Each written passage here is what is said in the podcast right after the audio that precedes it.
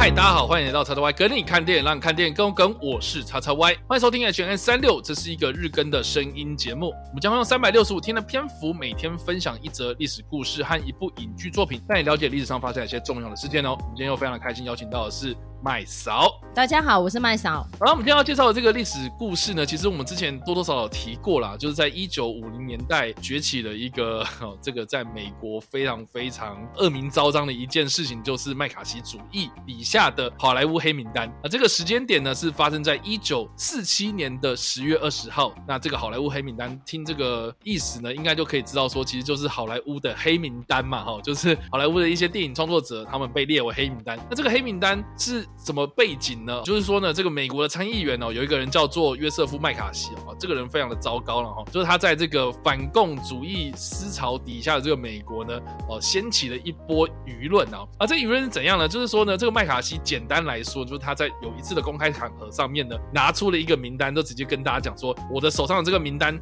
是这个潜伏在美国政府或是各大组织内部的一个共产主义者，造成了美国很多人的恐慌。啊！那因为当时就是在二战结束之后呢，美国的国内他们其实就弥漫着很像是我们早年台湾白色恐怖时期那样子一个氛围，小心匪谍就在你身边的那种感觉哈。所以呢，麦卡锡他这样子在公开场合做这样的一个事情啊，就引发了很多轩然大波。那也因为这个样子呢，也造就了后来以麦卡锡为首的这个非美调查委员会，他们开始调查这些艺文圈及政府部门之中的一些可能潜在的共产主义分子，并且呢，他们也透过长时间或是多场的这种听证会来向全国的电视直播。很多人在证据不足的情况之下，就就被推到这样子的一个场合上面被公审，而且被指控成为这种叛国贼而蒙羞啊。这个就是当年啊所爆发的一个非常著名的一个麦卡锡主义及所谓的红色恐惧啊。那在当时呢，在一九四七年的十月二十号开始呢，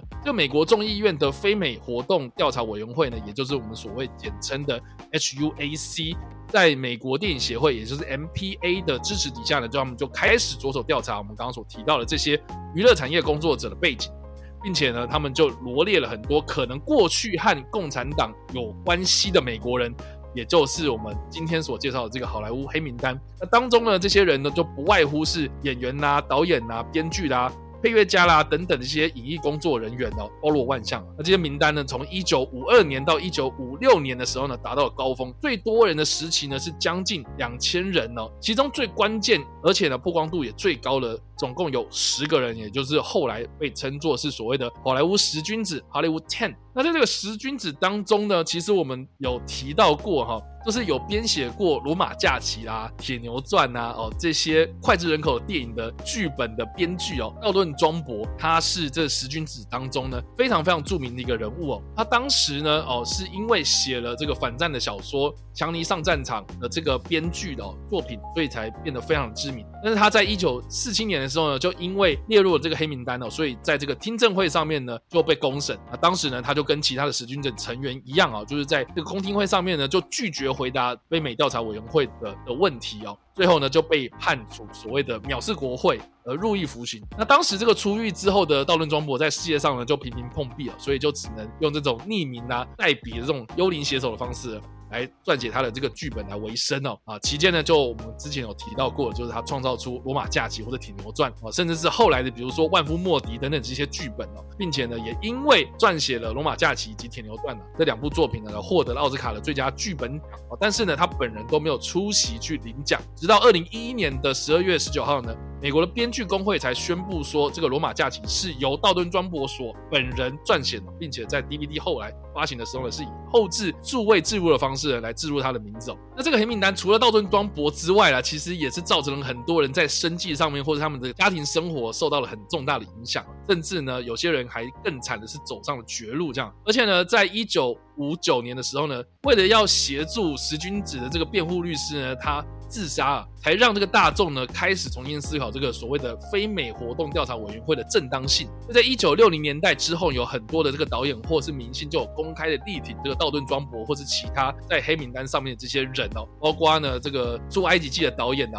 奥托普雷明戈，或是有演出《万夫莫敌》的这个男主角寇克道格拉斯，这几个人都是公开力挺说我们要让道顿庄博来当做是这个我们可以公开支持的这个编剧，而且还把他的这个名字呢写到了这个电影的 credits 里面。这个寇克道格拉斯呢，他演出了很多被认为是宣扬美国英雄主义的一些电影哦。而且呢，也获得了三次的奥斯卡最佳男主角的入围，但是都没有得奖哦啊。不过呢，他在这个政治上的立场呢，都是非常非常的公开，力挺这些曾经被列为黑名单的这些演艺人员哦。所以，哎，这个也是一个蛮有趣的一件事情。那我们今天要推荐的电影呢，是在二零一五年上映的好莱坞黑名单。这个之前其实我们多多少少有提到，就是说他就是在描写这个道顿庄博的他的传奇的一生哦。而且呢，饰演道顿庄博的这个演员呢，就是啊这个老白啊，我们。演出《绝命毒师》非常非常著名的这个演员哦，布莱恩·克雷斯顿哦，他就是来诠释了道伦庄博这个传奇性的人物哦。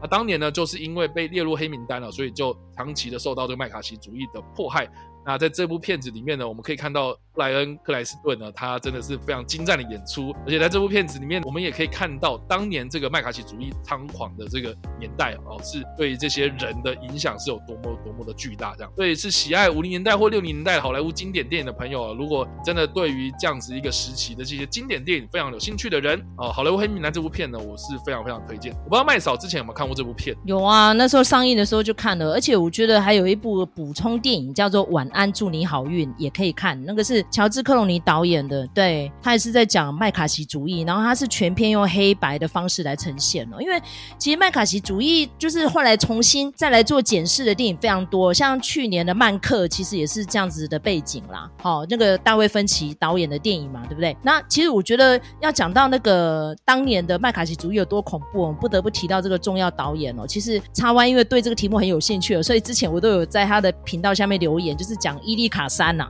那伊丽卡三就是一九九九年有拿到终身成就奖嘛，然后呢，因为他本身的演艺成就是非常了不起的哦，比如说《岸上风雨》呐，《欲望街车》哦，《天伦梦觉》哈，他呃陆陆续续就让马兰白恩度拿到的影帝嘛哈，然后让费雯丽拿到影后嘛哈，那《天伦梦觉》呢更不不用讲，那个是非常厉害的主角詹姆斯迪恩，对不对哈？所以你要想说，哎，他其实提名四次有拿到两个最佳导演，基本上他应该不需要出卖自己的灵魂吧？没有想到当年他被国会传去之后，他。出卖他的朋友跟同僚，哎，对，直接当廖北亚了这样。对呀、啊，就问他是不是共产党？对啊，我当过共产党啊。他说：“那你要不要承认你有罪啊？”他说：“我希望我可以交换名单，然后不要判我有罪。”他就把所有人都讲出去了耶，就真的有够下流的啊。他说：“后来最后真是气死人了。”他说：“不但大家被他搞到身败名裂，还有人被逼到自杀，甚至于连他最好的朋友阿瑟米勒，阿瑟米勒厉害在哪里？厉害，他娶过玛丽莲梦露哈，但是。”推《销员之死》的那个剧作家，他气到直接用他这个朋友背叛同僚的故事，把他影射在十八世纪的猎巫案，直接把他写进去，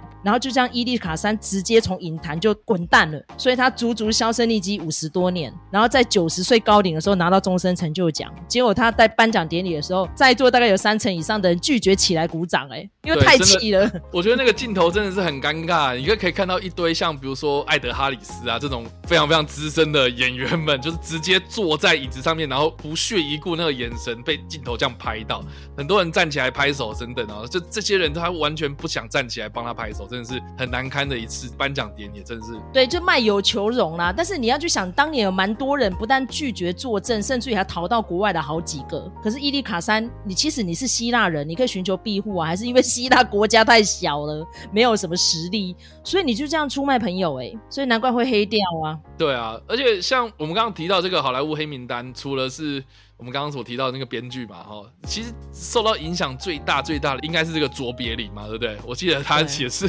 后来因为麦卡锡主义的关系，就非常痛恨好莱坞这样子。蛮多人都这个样子，就从此以后不再进去美国的好多啊。因为其实就是乔治麦卡锡是个很机车的人之外，他其实他的议员任期根本没有干什么好事，他就专门在猎巫哎，然后他也只有当这么一届啊。不过好在他嗯报应蛮快的，很快就挂掉了。他其实他的寿命不到五十岁哦，四十几岁就死了，因为喝酒喝太多。他怎么讲嘞？我觉得哎。天谴呐、啊，应该这样说，有报应这样子，对啊。对啊，但不管怎么样啦，就是麦卡锡主义其实后来也衍生出另外一层意义，就是说在政治上面的猎杀哦，就是说我们在证据不足或是在这个想要攻击政敌的这样几个情况之下呢，对对方抹黑啊，就是冠上一些标签或是扣一些帽子这样啊，我们就是有衍生性的这样一个所谓的现代麦卡锡主义，这样就是有点像是猎巫的那种感觉哦。哦，有些人呢，可能就在这样子一个证据不足的情况之下，哦，就是被抹黑，哦，甚至是被大众认为是叛国贼这样，哦，所以我觉得这个其实也是衍生到后来我们现代社会也有蛮多类似的所谓的变形的麦卡锡主义发生哦，哦，就是说在政治上面呢，你可能为了要达到某些政治目的哦。哦，所以呢，对对方进行指控哦，这件事情呢，其实 我觉得也并不是一定是针对所谓的共产主义或是所谓的红色恐慌啦。我觉得多多少少就是在政治上面呢、可以凸显出这种人性丑陋这样。好的，那以上呢就是我们今天所介绍的历史故事，好莱坞黑名单以及我们所推荐的电影也叫做好莱坞黑名单。不知道大家在听完这个故事之后有什么样的想法，或是没有看过这部电影呢？都欢迎在留言区里留言，或在首播的时候来跟我们做互动哦。当然呢，如果喜欢这部影片或声音的话，也别忘了按赞、追踪我们脸书粉团、订阅我们 YouTube 频道、IG 以及各大声音平台，也别忘了在 Apple Podcast、三十八里板上留下五星好评，并且利用各大的社群平台推荐和分享我们的节目，让更多人加入我们讨论哦。以上呢就是我们今天的 H&M 365，希望你会喜欢。我们下次再见，拜。拜拜。